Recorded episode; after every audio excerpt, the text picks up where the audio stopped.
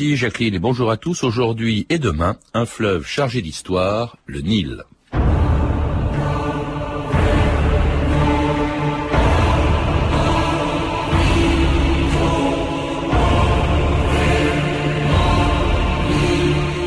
L'Égypte est un don du Nil. Hérodote.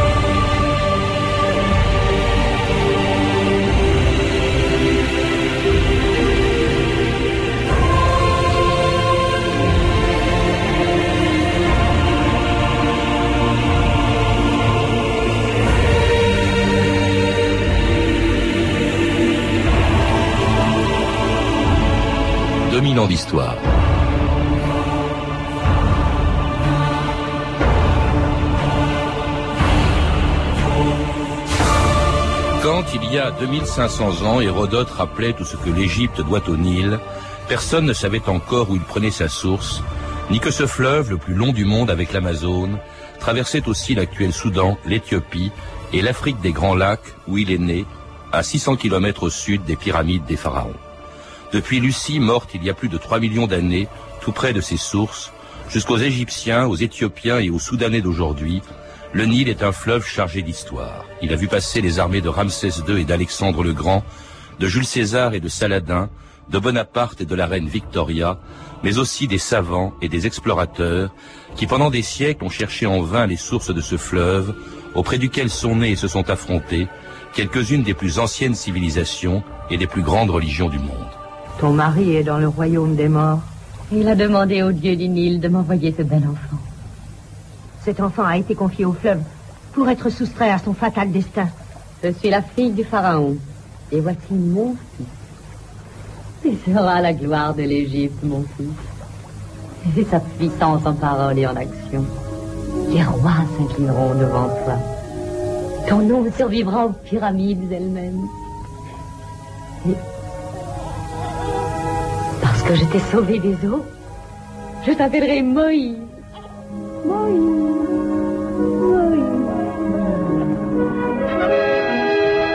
Bernard Nantais, bonjour.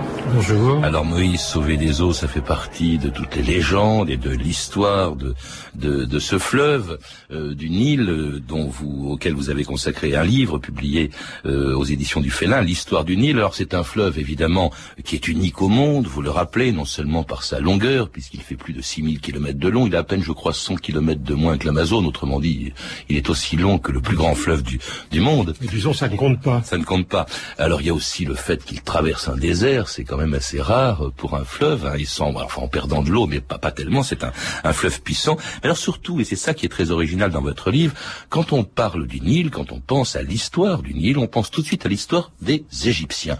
Or, vous rappelez que ce fleuve, on n'a su que très tard, mais il est né très très loin au sud de, de l'Égypte, et que c'est un fleuve avant tout africain. Vous reprenez la phrase d'Hérodote qui disait l'Égypte est un don du Nil, mais vous rappelez que le Nil est un don de l'Afrique, Bernard Nantais. Le Nil est un don de l'Afrique et c'est grâce au Nil que l'Égypte existe, en effet. Euh, L'Égypte, euh, les populations de, la vallée du Nil sont nées, sont originaires du Sahara, comme chacun sait. Euh, il y a à peu près 6000 ans, quand le Sahara a commencé à se désertifier, les populations ont été chassées les unes vers l'est, y, compris celles du Sahara qui bordaient la mer Rouge, ont été chassées vers l'ouest et vers le sud.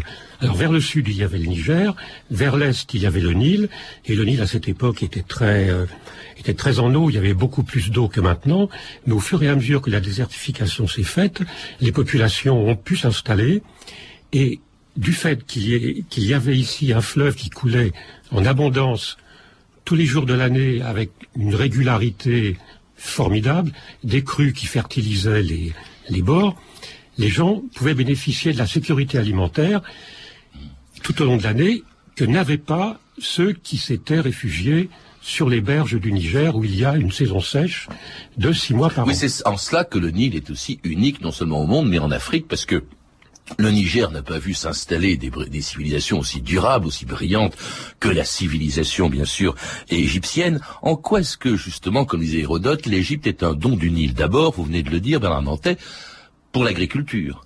Pour l'agriculture parce qu'on peut faire une, deux, voire trois récoltes par an dans certains endroits, du fait que, le régime du Nil est très, diversifié. On a les crues qui viennent d'Afrique centrale à une époque, on a d'autres crues beaucoup plus abondantes qui viennent du plateau éthiopien, qui fournissent le limon, le limon nourricier, oui, parce que euh, les crues, c'est pas des catastrophes. Les crues, c'est pas des catastrophes. C'est très attendu tous les ans euh, dans, dans l'Égypte des pharaons. Non, non, on les attendait. on, on, savait qu'elles arrivaient, qu'elles arrivaient au Caire ou disons au niveau du Caire, disons avant juillet, et les gens s'y attendaient les gens cultivaient non pas par irrigation comme on, comme on le pense, mais par inondation.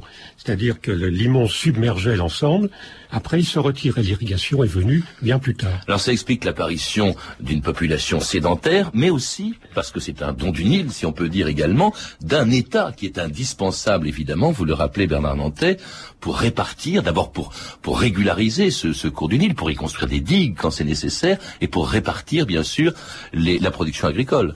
Euh, le fait que les gens aient pu bénéficier d'une production agricole régulière, ça a généré, ça a produit des, pouvoirs, des pouvoirs qui se sont constitués, qui se sont régularisés, qui sont devenus très forts et qui ont et qui ont été mis en place pour euh,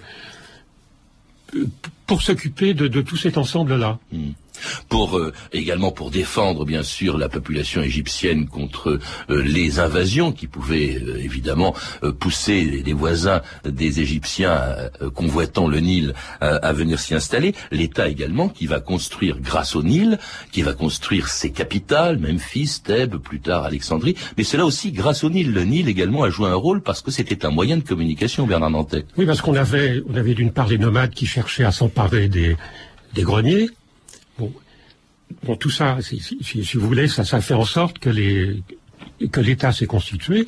Et après pour manifester leur importance, les gouvernants ont voulu construire des, palais, ont voulu se faire des grandes sépultures, des grandes tombes, ça a été les pyramides, mais pour amener toutes ces pierres, on ne pouvait pas les amener par roulage sur le sable, c'était grâce au Nil, c'est grâce au Nil qu'on a pu amener les pierres. Oui, parce qu'elles venaient très en amont de Nubie. Elles venaient en amont pour certaines, et même de pas très loin pour d'autres, mais il fallait quand même les transporter. Mm. Et puis alors sur des bateaux qui eux-mêmes sont construits avec des roseaux du Nil, décidément on lui doit tout à ce Nil. Euh, des euh, et puis alors aussi il y a toute une culture égyptienne. Il y a l'écriture sur des papyrus. Le, papyrus, dites-vous, euh, c'est le seul endroit, le Nil est le seul endroit au monde où on en trouve. Et les premiers écrits sur papyrus, eh bien, sont égyptiens. Les premiers écrits sont égyptiens sur papyrus, alors qu'en Mésopotamie, on écrivait sur de la terre glaise qu'on faisait, euh, qu'on faisait chauffer, qu'on faisait. Euh, ça donnait la céramique, quoi, c'est ça. En tout cas, l'Égypte, le Nil, plutôt, enfin l'Égypte doit tout justement au Nil, y compris d'ailleurs sa religion, euh, avec des dieux qui viennent ou qui sont nés souvent sur le Nil. Que la bénédiction du Dieu Amon-Ra soit sur toi, grand prince. Nous savons comment tu as eu recours aux ibis sacrés du Nil pour détruire les serpents lancés contre toi lors du siège de la ville de Saba. Seigneur, je vous apporte l'Éthiopie. Divin maître, ici est mentionné le détail du tribut payé par l'Éthiopie. En ce moment, voguent sur le Nil 80 bateaux chargés de richesses telles que celle-ci. Des blocs d'ébène, des tissus précieux, qui orneront votre nouvelle cité.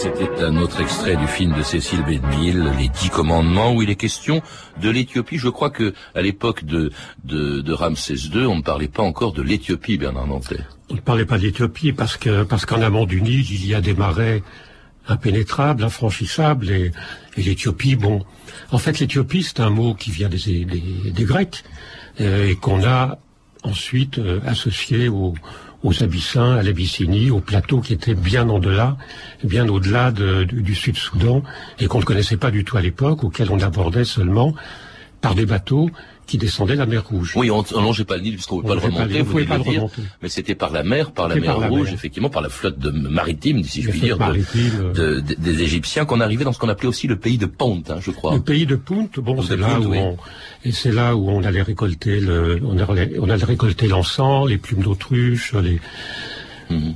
pour euh, pour ennoblir les temples, pour les, euh, pour faire brûler, pour que les, pour les dieux, pour tout ça C'était le, ça venait du pays de Punt. Jusqu'où les euh, Égyptiens pouvaient-ils remonter le Nil? Parce qu'il est, il est, il est, justement bloqué par des cataractes, Bernard Nantais. Euh, en fait, on dit cataractes, c'est pas des chutes d'eau, c'est des, c'est des rapides. Donc il y avait une série de biefs, c'est-à-dire des, des, parties pendant les, des, des, parties entre lesquelles on pouvait naviguer. Ensuite, par portage, on, montait les marchandises sur le bief supérieur, mais on était vraiment bloqué par les marais du Sud-Soudan. Et là, c'était absolument impénétrable. Le, Soudan, qui lui-même était, faisait partie, au fond, de, l'empire des, pharaons. Ce qu'on appelait la Nubie, Le Soudan, non, la Nubie est beaucoup plus au nord, si vous voulez, que le, que le pays de... Qu'est-ce qu'on appelait la Haute-Égypte Parce qu'on disait que... Ce qu'on appelait la Haute-Égypte, c'était aux, environs d'Abou Simbel, par ici, mhm. par là. Mais beaucoup plus haut, c'était le Soudan. Et là, le, pouvoir égyptien n'a jamais vraiment pu s'installer, sauf pendant des périodes très brèves. Parce qu'il y avait les nomades, parce qu'il y avait déjà des des, des, royaumes qui étaient là, et c'était et c'était beaucoup trop loin à l'époque. Parmi ces royaumes, d'ailleurs, vous en citez un qui, qui, est relativement peu connu, qui est pourtant à l'origine de ces grandes civilisations, qui était indépendant, qui était devenu indépendant très euh, bien longtemps avant notre ère, qui était, je crois, le royaume de Couche, euh, Bernard Nantais. Le royaume de Couche, on a appelé Couche un ensemble de petits royaumes qui étaient au niveau du, du Soudan, euh, juste à la frontière du Soudan, et c'était un nom, un nom générique en quelque sorte pour nommer les, pour nommer les, les, les royaumes de cet endroit-là, euh, qui ne voulaient jamais faire allégeance, sauf par la force, au pharaon. Et qui est dans la capitale, c'était Méroé, c'est ça? Méroé, c'était encore beaucoup plus tard, c'est-à-dire plus proche de nous, plus proche de nous. Bah, c'est tellement étendu, c'est ça le problème. C'est étendu. L'Égypte, on oublie toujours que l'histoire de cette antiquité égyptienne, elle a duré plus de 3000 ans quand même. C'est assez phénoménal et qu'il y a plus de distance euh, qui sépare, euh, qui sépare cette période, là, les, grandes, les grandes pyramides de Khéops, de Cléopâtre, que de distance qui nous sépare nous de Cléopâtre. Hein. Il y a 3000 ans contre 2000. C'est extraordinaire la, la longueur. On, justement. Oui on a du mal à s'en rendre compte parce qu'il y a un, aplatissement de l'histoire à notre époque et une, floraison des techniques euh, qui, peut nous faire croire qu'entre Cléopâtre et Khéops, il ne s'est rien passé. Alors il s'est passé vraiment, euh, il s'est passé près de 3000 ans.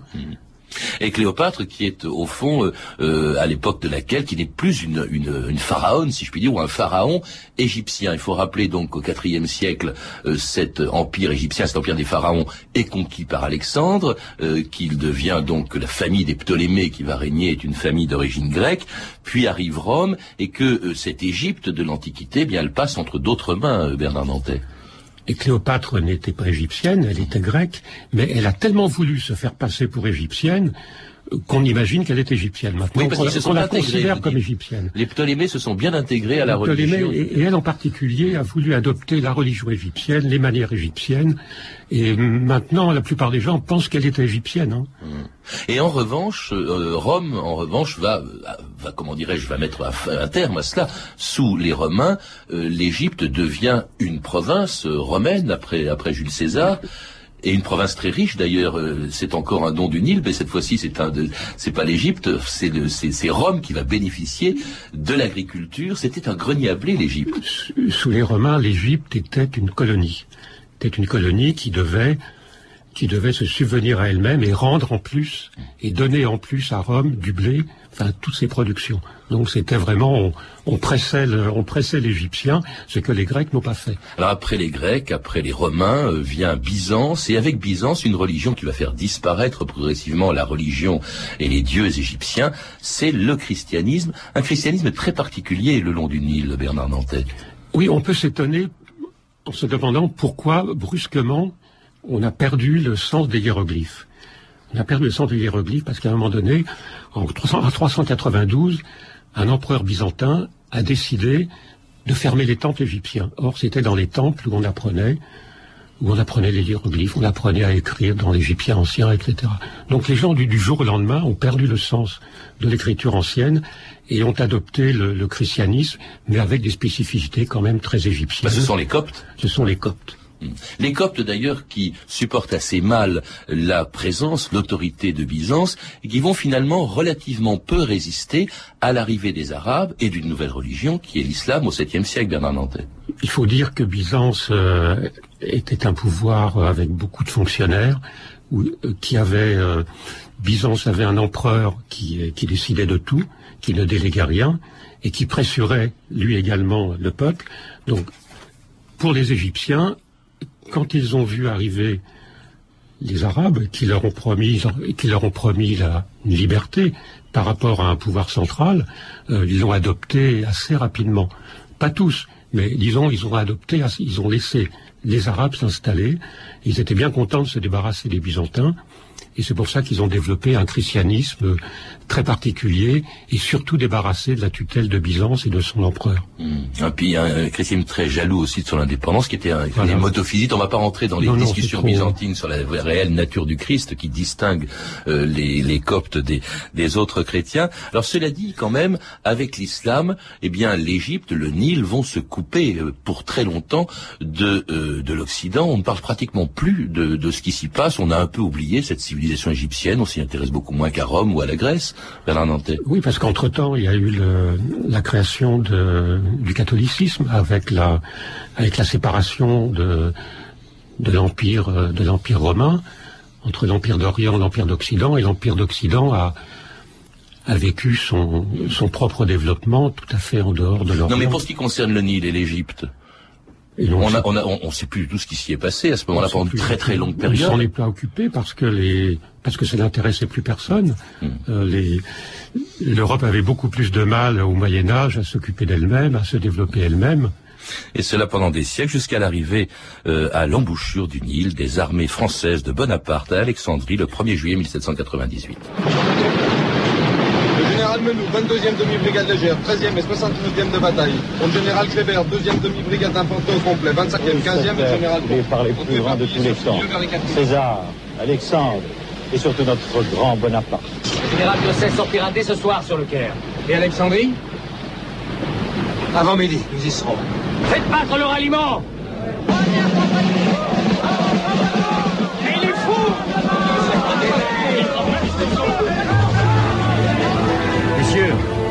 pyramides. 40 siècles d'histoire nous contemplent.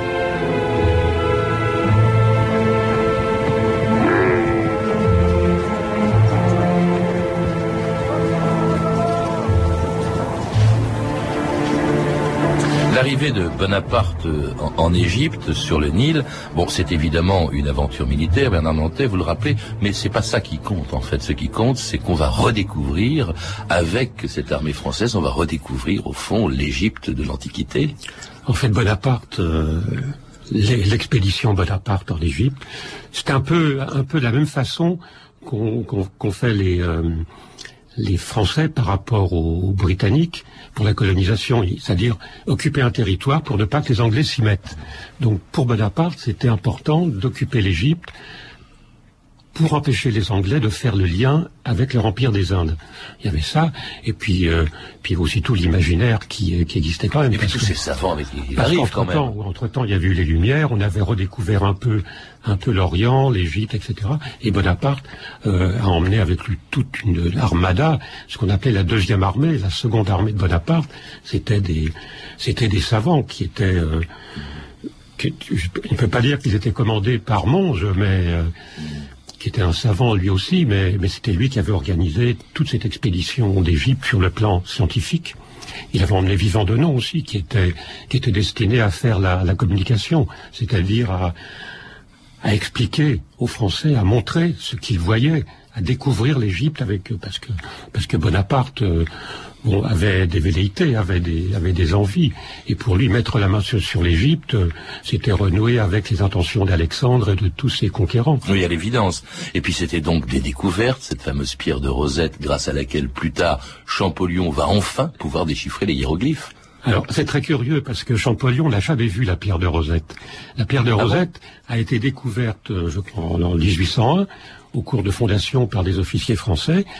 Et quand les Anglais euh, ont forcé le corps expéditionnaire à, repartir, ils ont voulu que les savants donnent tous leurs papiers.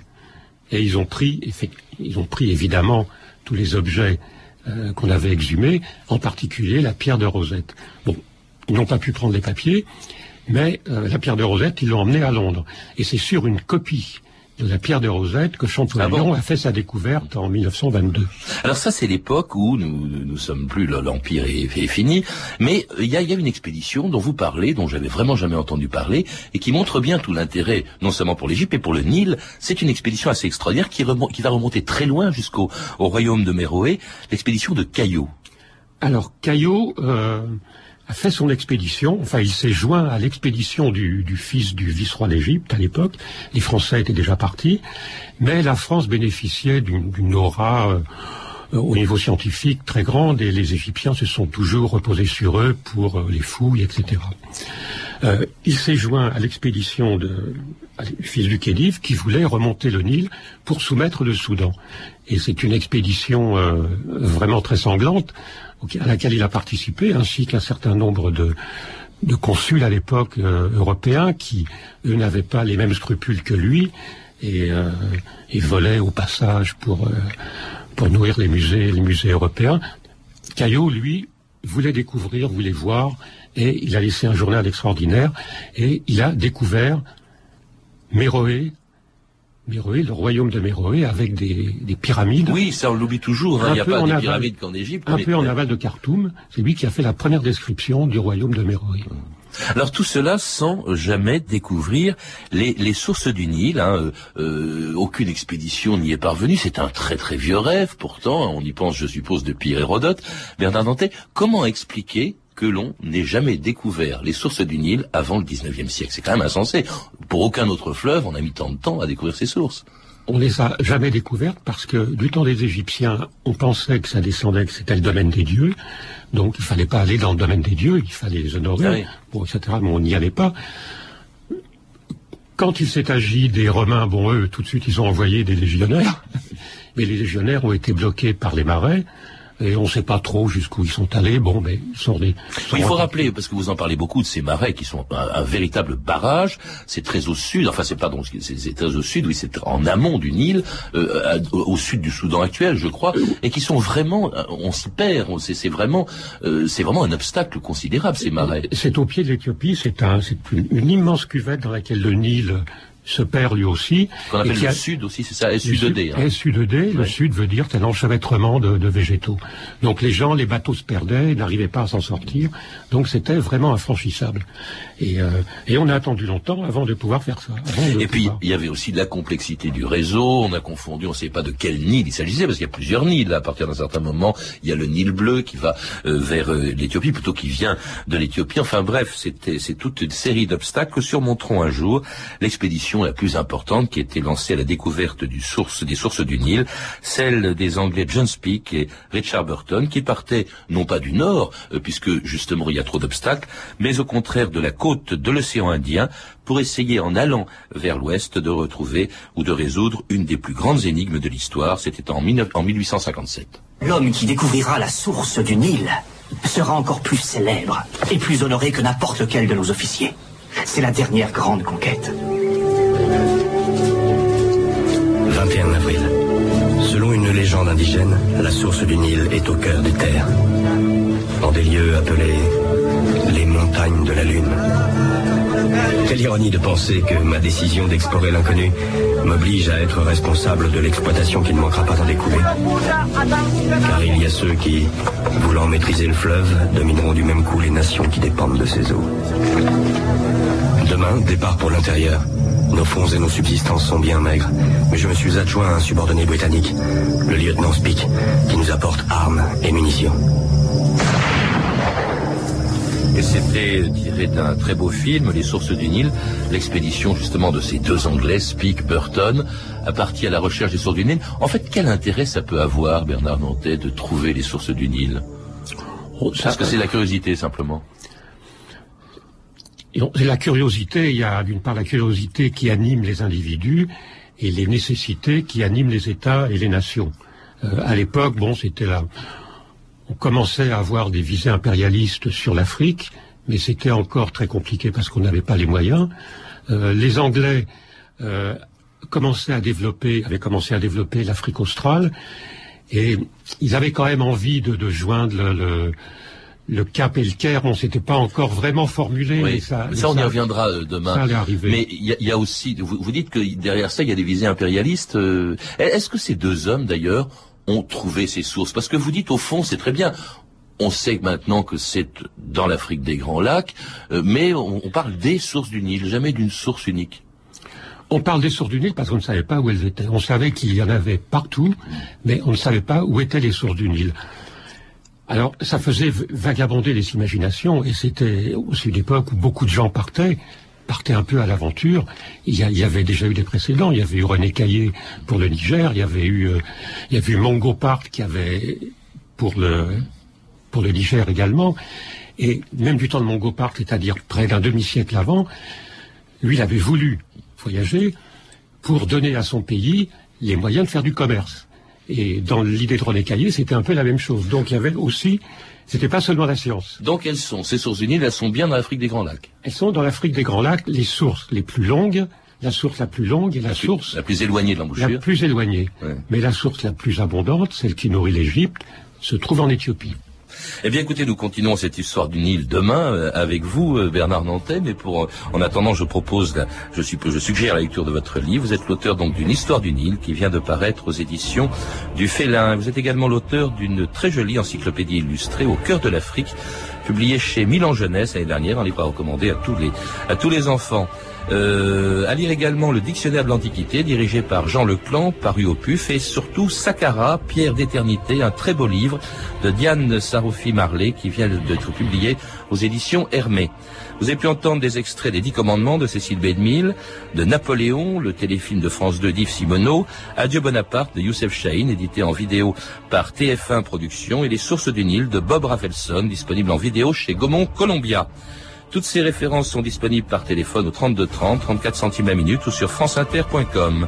C'était 2000 ans d'histoire. Merci à Patrick Henry et Sophie Moreno, Claire Tesser, Camille Poujalaguier et Mathieu Ménossi. Et à la réalisatrice Anne Kobilac.